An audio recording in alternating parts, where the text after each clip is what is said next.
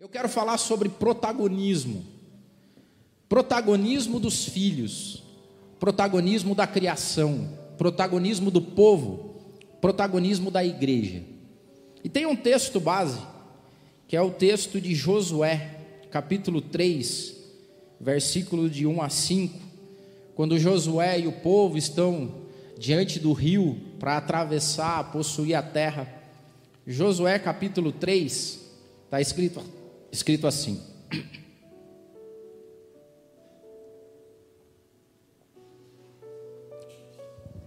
Josué 3. De manhã bem cedo, Josué e todos os israelitas partiram de Sitim e foram para o Jordão, onde acamparam antes de atravessar o rio. O rio. Três dias depois, os oficiais percorreram o acampamento e deram esta ordem ao povo: Quando virem a arca da aliança do Senhor, o seu Deus, e os sacerdotes levitas carregando a arca, saiam das suas posições e sigam-na. Mas mantenham a distância de cerca de 900 metros entre vocês e a arca. Não se aproximem. Desse modo, vocês saberão que caminho seguir, pois vocês nunca passaram por lá. Caminhos novos. E Josué ordenou ao povo: santifiquem-se, pois amanhã o Senhor fará maravilhas entre vocês. Como já disse um certo pensador, e eu concordo muito com ele, ele diz o seguinte: a gente tem passado muito tempo se preocupando no mundo que nós vamos deixar para os nossos filhos. Hoje tem uma certa preocupação assim. Não, mas nós precisamos nos preocupar, mas que mundo nós vamos deixar para os nossos filhos? E esse pensador diz uma coisa que eu acredito muito. Ele falou assim: a gente tem que parar de pensar assim. A gente tem que começar a pensar que tipo de filho nós vamos deixar para o mundo. Qual é o protagonismo? Porque quando a gente olha, dá a impressão que o que vem de lá vai nos transformar, quando na verdade nós temos que ter um espírito do que está aqui vai transformar o que está lá. E como é que Deus, na sua relação com o mundo, ele tem feito durante toda a história bíblica que nós conhecemos. Deus trabalha a partir do protagonismo dos filhos. Primeiro, a gente olha a criação.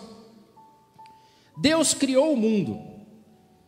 E ele podia ter colocado lá todo o funcionamento. Ele podia ter deixado tudo certo e não ter, não ter deixado nada para que a criação fosse feita a partir do homem.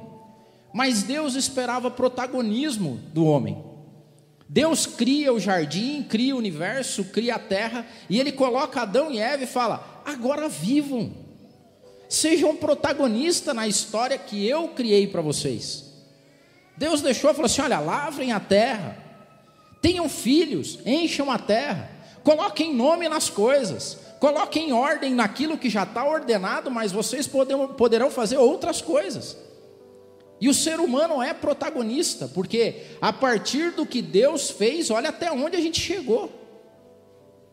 Olha os, os séculos passados e o que, que a gente construiu até hoje. Não, o homem está começando a falar em conquistar Marte, porque tem um protagonismo humano na criação. Deus encheu a gente de inteligência. Só nós na criação somos o que somos. Só nós pensamos do jeito que a gente pensa.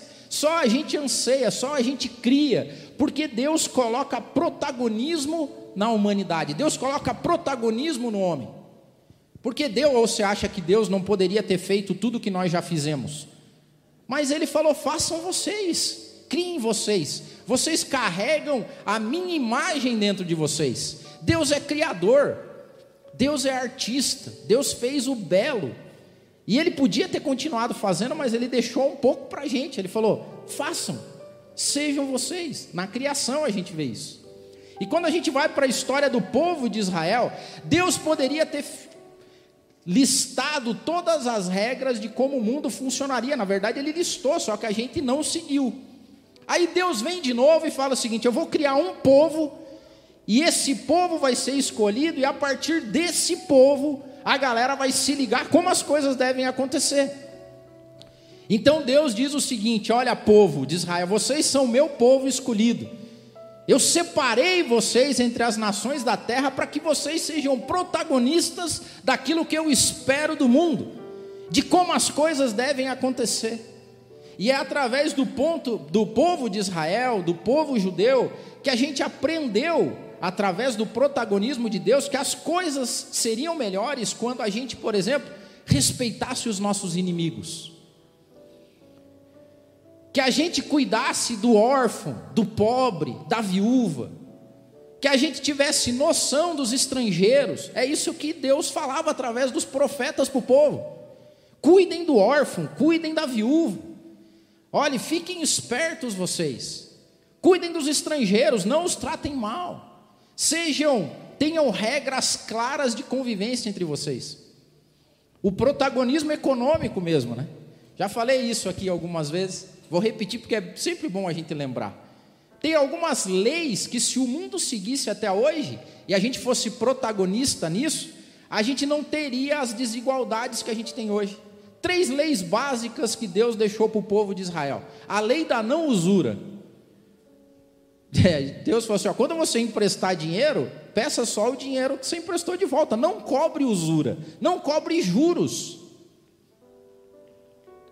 Venda por um preço justo.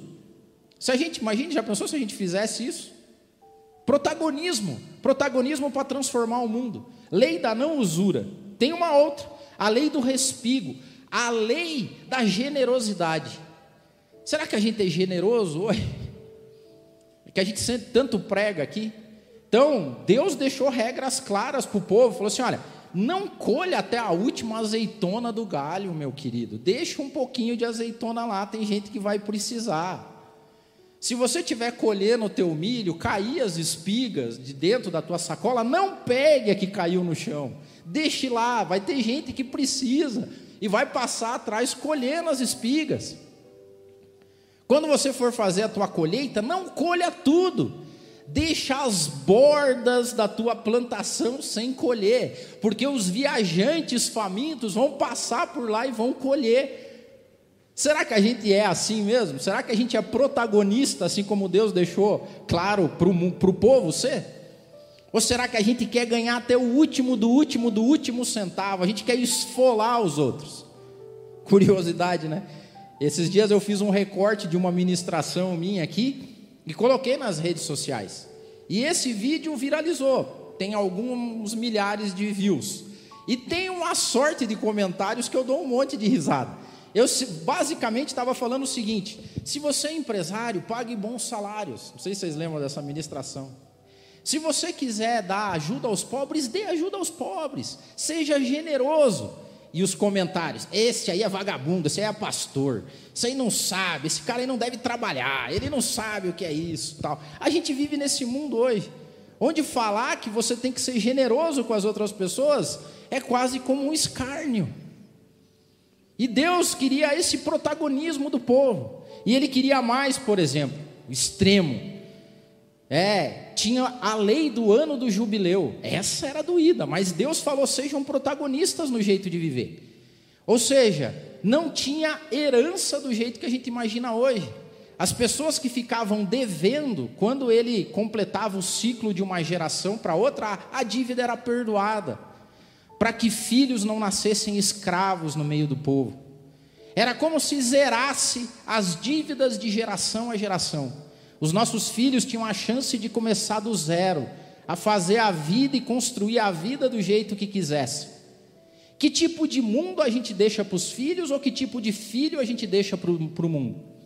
É interessante isso que isso é tão louco que está começando a cair a ficha em alguns bilionários. Eu não sei se vocês têm acompanhado. Alguns herdeiros de grandes fortunas estão doando dinheiro porque ele fala, cara, não faz sentido, eu nunca fiz nada na vida para receber uma bolada de dinheiro dessa.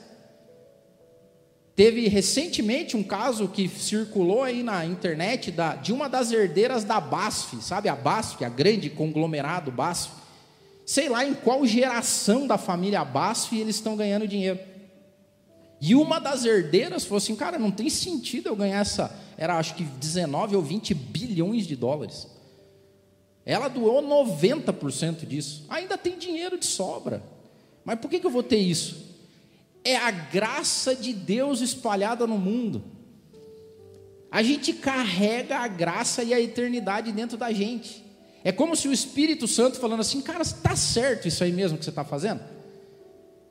Está certo você esfoliar as pessoas? Está certo você cobrar esse preço que você cobra aí? Está certo você enganar? Está certo você passar para trás? E Deus esperava que os caminhos percorridos pelo seu povo, pela sua criação, seguissem o protagonismo do avanço do reino. Era como se Deus colocasse uma pitada de eternidade na gente e fala: deixa isso se espalhar. E eu vou falar da igreja, e talvez tenha muito a ver com o que a gente prega aqui no MAP, que às vezes as pessoas não entendem. O movimento de caminho, de protagonismo da igreja e dos cristãos não é para dentro, é para fora.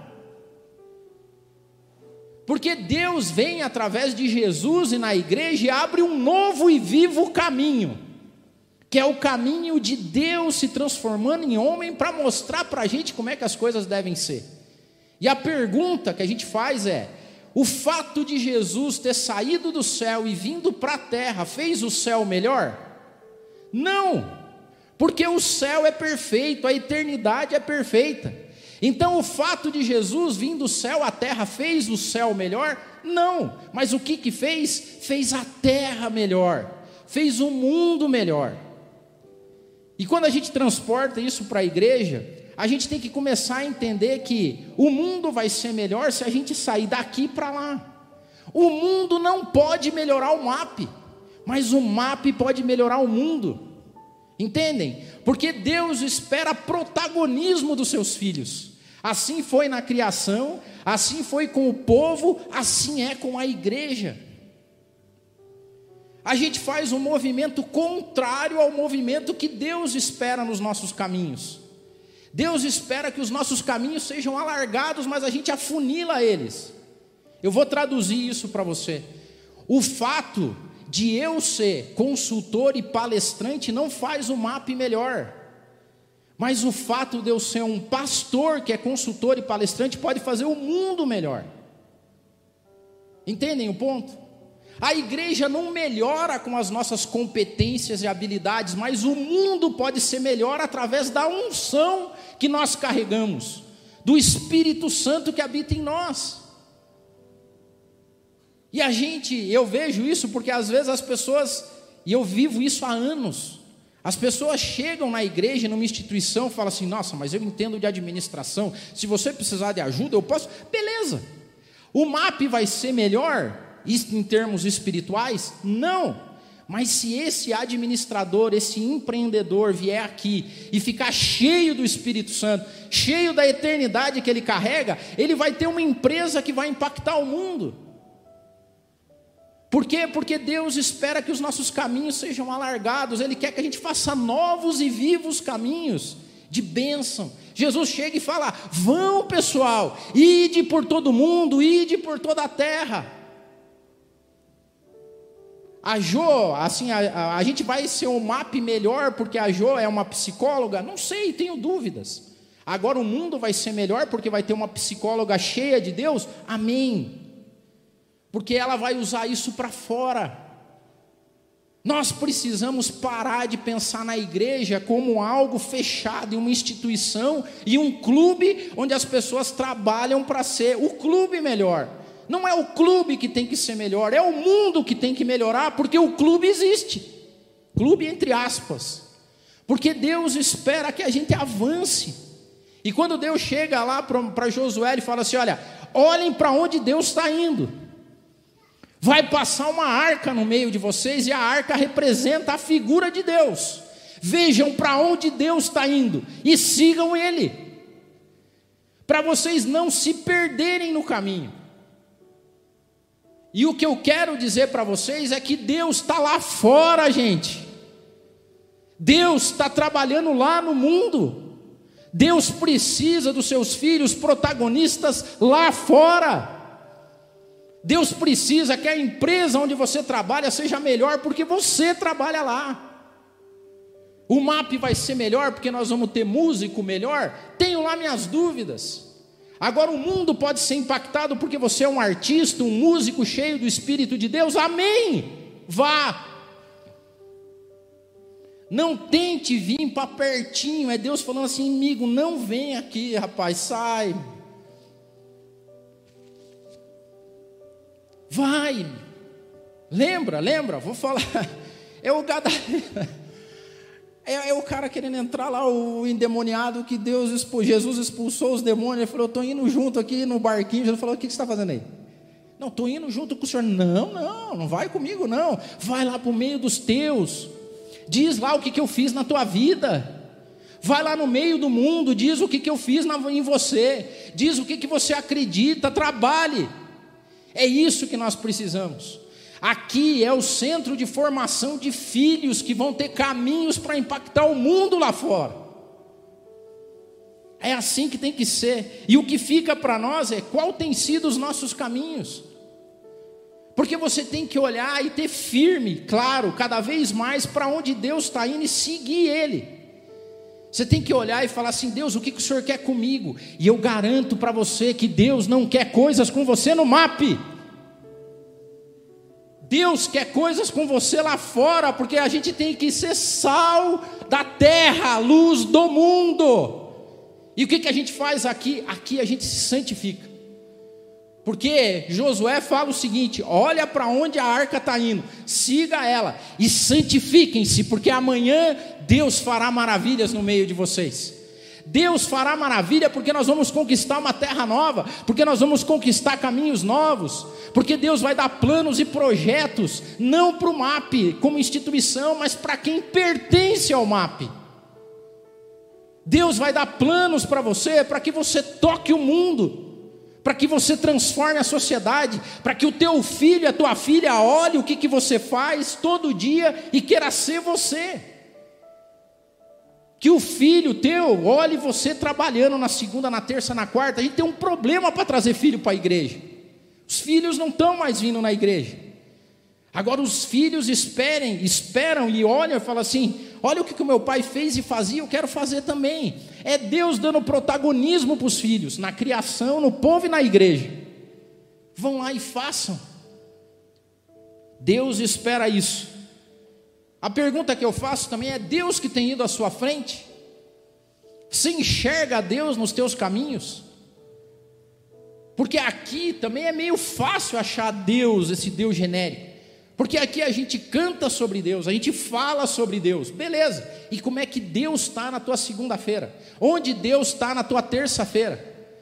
Que caminho Deus faz fora do mapa na tua vida? Você está enxergando a arca? Você está enxergando para onde Deus está te mandando? Você está enxergando Deus nos caminhos e novos caminhos?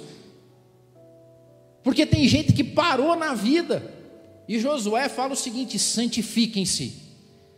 Porque Deus quer fazer maravilhas com o povo, Deus quer fazer maravilhas para exemplo das nações. Deus quer esse protagonismo. Agora, uma coisa, só ande por caminhos desconhecidos, se Deus estiver à sua frente, porque é Ele que abre, é Ele que faz aparecer, é Ele que coloca bússola na nossa vida, já falamos aqui, é Deus, na figura de Jesus Cristo, que vai dizer aonde a gente deve atuar. Nós não podemos ficar esperando que o mundo caia de bandeja. Nós temos que construir o mundo que a gente quer e acredita que Deus pode fazer com que a gente crie. Deus quer te encher. Deus quer que você seja cada dia mais guiado pelo Espírito Santo, mais cheio. Deus quer distribuir, Deus espera isso. Ele quer distribuir, como ele mesmo diz, dons, talentos, perspicácia, gana, tino. Deus está distribuindo isso para que você vá lá e faça, meu irmão, minha irmã. É isso. É isso que nós esperamos, é isso que Deus faz, o movimento do reino, e não é à toa que nós nos chamamos movimento adoração em prática. Nós somos um movimento, porque Deus, na figura de Jesus Cristo, fundou um movimento. E o movimento ele não é concêntrico, ele é excêntrico, ele faz para fora. Sabe quando você joga uma pedrinha no lago assim? Pum! E ele vai fazendo assim, ó, ondas. Quando a gente desenhou o logo do MAP, tá vendo que não é concentro, não é concentro, é é espalhamento. É uma bolinha que sai para um novo caminho, é uma bolinha que sai para o outro caminho. É um que é usado e cheio do Espírito Santo aqui e vai lá fazer, e vai fazer negócio, e vai estudar, e vai tocar a vida das pessoas. E nós precisamos ser isso. Esse é o protagonismo. O ponto é que a maior parte das pessoas não quer pagar o preço da santificação, porque você só vai ser um profissional diferente, você só vai ser uma pessoa diferente, se você for santo, cheio do Espírito Santo. É por isso que o fato das minhas habilidades profissionais agregarem muito pouco para o MAP, mas é o Espírito Santo que agrega a mim como profissional. É isso, Mary. É isso quando você está dando aula, quando você está treinando meninos e meninas. As tuas habilidades fazem pouco para o MAP, mas o que você carrega daqui para lá faz a diferença na vida daqueles meninos e meninas. É isso. Esse é o bom perfume de Cristo. Essa é a luz que a gente carrega dentro de nós. Esse é o poder do Espírito Santo. É Deus que espera isso de nós. E por que, que a gente vive o um mundo do jeito que a gente vive hoje? Por quê? Porque a gente, de novo, é um monte de gente fechada em quatro paredes, fazendo eventos, cantando, pregando, e quando sai lá, o mundo está destruído. Olha só, eu vou pegar aquele texto de Gálatas, que fala sobre as obras do mal e as obras do bem. Olha o que, que Paulo diz, referendando o nosso jeito de ser igreja, igreja simples. Por que, que o MAP é simples? Porque aqui a gente é bolo de fubá. É isso, quando a gente explicou na primeira vez, quando a gente fundou o MAP, a gente falou o que, que é simplicidade para o MAP? Bolo de fubá. É assim, o que, que é um bolo de fubá? Bolo de fubá. O que, que tem no bolo de fubá? Fubá. Farinha, as coisas e fubá. Então o MAP é a igreja simples, por quê? Porque o MAP tem um compromisso: pregar o Evangelho de Cristo. Fazer com que as pessoas tenham condições de desenvolver o caráter de Cristo na vida delas. E depois, vivam, impactem o mundo. O problema hoje é que as igrejas não são mais simples, elas não são bolo de fubá agora. Elas são Marta Rocha com três tipos de recheio, com morangos à esquerda, abacaxi à direita, três camadas, um não sei o que lá. Daí você fala, mas e o que, que vocês fazem aí na igreja? Então, você está com tempo de explicar? A gente tem essa primeira camada. Essa primeira camada é para fazer isso. A segunda camada é para fazer aquilo. A terceira, não! Nós somos bolo de evangelho. Nós somos um bolo de Bíblia.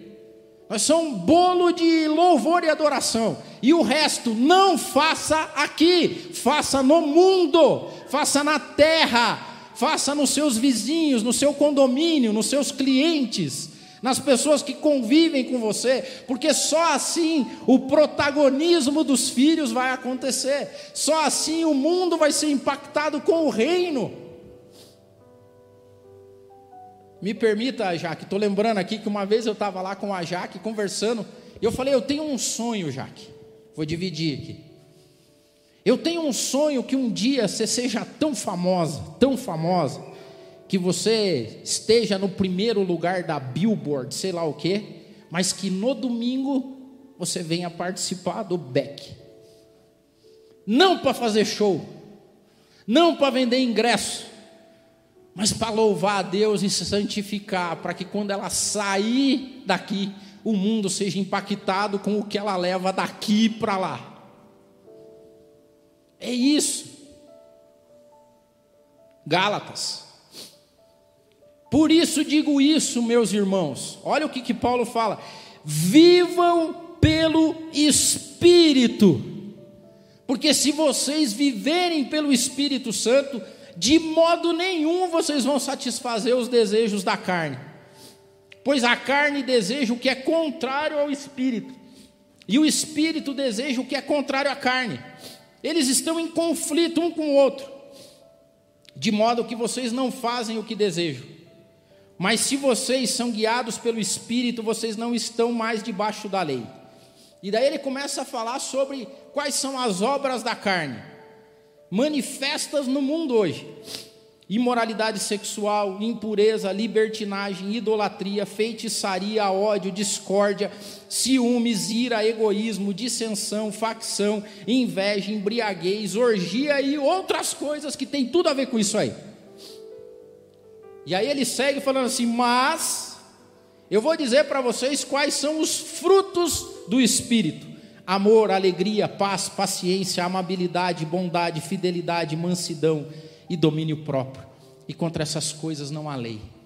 É aqui que a gente se santifica, para que quando a gente vá para o mundo, a gente impacte o mundo com os frutos do Espírito. Por que, que o mundo está do jeito que está? Por que, que a gente está louco atrás de um salvador terreno? Por quê? Porque a gente não está fazendo o nosso papel de protagonista, de filhos de Deus, da criação. Porque nós estamos preocupados em melhorar as nossas instituições. No livro do C.S. Lewis, Cartas de um Diabo a Seu Aprendiz, lembra? Isso é uma obra que você precisa ler. Tem uma hora que o, o demônio júnior lá está preocupado. Falou assim: não, mas eles estão com muito evento, eles estão fazendo publicidade, eles estão é, fazendo evento, campanha e não sei o que lá. Aí o demonião sênior fala assim: não esquenta a cabeça. Porque enquanto eles estão metidos com esses eventos, aí eles estão, estão do jeito que a gente quer. Por quê? Porque enquanto a gente está metido com os nossos eventos, com as nossas coisas, o mundo está sendo destruído lá fora. E Deus espera que eu e você, cheios de Deus, santificados pelo poder do Espírito Santo, trilhemos caminhos novos, caminhos nunca antes percorridos. Lá naquele negócio, lá naquele consultório, lá naquele teu Instagram, lá, lá onde você chega, lá com os teus clientes, lá com os teus vizinhos, lá com os teus alunos, Deus espera que os caminhos seus sejam alargados e que quando você sair daqui, o mundo seja impactado pelo que Deus colocou dentro de você, que é o poder do Espírito Santo. E eu quero dizer para você: Deus quer fazer maravilhas com a sua vida. Deus quer fazer maravilhas com a sua vida. Aqui, não. Aqui a gente vai pregar o evangelho desse jeito. A gente não quer nem gastar muito dinheiro aqui. A gente não quer nem. É, vamos comprar umas câmeras novas. A gente vai cuidando aqui devagarzinho é pequeno. O MAP tem, tem que ser pequeno para que Deus seja grande na sua vida. Para que você exale Cristo todo santo dia. Para que você impacte. É isso que Deus espera. A minha oração para você é que Deus te mostre caminhos novos. Mas não caminho curto. Que Deus te mostre caminhos largos e longos que Deus se revele a você de uma maneira tão poderosa que Deus coloque para você milhares e milhares de milhas a distante daqui, que você impacte, gente. E que a gente deixe filhos que vão seguir o nosso caminho, o nosso legado, que vão olhar na vida de mães e pais e não vão ser igrejeiros, mas vão ser flecha na mão do valente. É Deus hoje tirando um arco e falando: vai para longe, meu filho. Usa, se santifique, ore, leia a Bíblia, dobre os seus joelhos, porque eu tenho para te entregar dom, talento, tino. Eu tenho para te entregar dinheiro se você precisar, plano de negócio, plano de vida, mas faça aquilo que eu quero que você faça me enxergue, me enxergue na tua vida. Não viva uma vida pequena, não viva uma vida restrita ao MAP. A vida restrita ao MAP é uma vida pequena, meus irmãos. Pequena. A vida que Deus espera de nós é grande, é maravilhosa. E vocês vão ser abençoados o dia que vocês se santificarem e colocarem tudo diante de Deus e Deus vai usar vocês. Eu quero orar pela sua vida. Eu queria que você se colocasse em pé.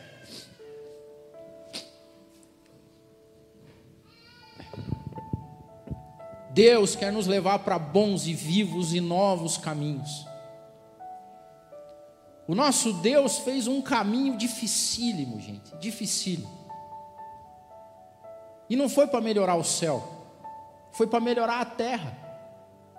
E nós, assim como Jesus, temos que fazer caminhos difíceis para melhorar o mapa? Não, para seguir o mesmo caminho que o nosso mestre fez, para melhorar a terra, para melhorar o mundo.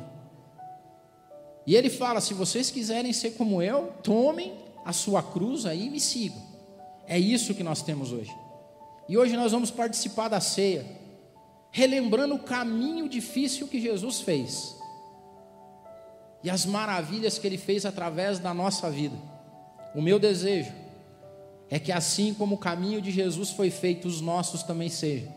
A partir daquilo que ele fez, a gente lembra hoje do pão, do cálice, que essa seja a nossa realidade. Senhor, o Senhor tem aqui diante do Senhor as nossas vidas, ó Pai. O Senhor tem diante de Ti tudo que nós temos e somos. O Senhor tem os nossos dons, talentos, imaginação, criatividade. O Senhor tem a nossa profissão. O Senhor tem os nossos recursos. O Senhor tem a nossa casa. O Senhor tem os nossos filhos, ó Pai amado. E a gente traz como oferta a Ti. E eu te peço, Pai, nos mostra caminhos novos. Vá diante de nós a Tua presença. Que os nossos olhos sejam mudados e transformados por olhos de fé, ó Pai, que alcancem milhas e milhas diante de nós. Nos dá a Tua visão, ó Deus amado que o mundo não melhore o MAP, mas que o MAP melhore o mundo. Que assim como o Senhor fez um caminho para que a gente fosse redimido, que a gente também e os nossos filhos façam o caminho de fora, façam o caminho do alcance, façam o caminho da missão, a Deus amado, porque esse é o caminho que a gente espera de Ti. Nos santifica, Espírito Santo, vê os nossos caminhos maus Muda a nossa mente, o nosso pensamento. Que a gente pare, ó Pai, com esses tradicionalismos bobos, ó Pai, que não levam a nada e só tem colocado o mundo em perdição. Mas que a gente cumpra em tudo aquilo que o Senhor deixou para nós. É a nossa oração em nome de Jesus. Amém.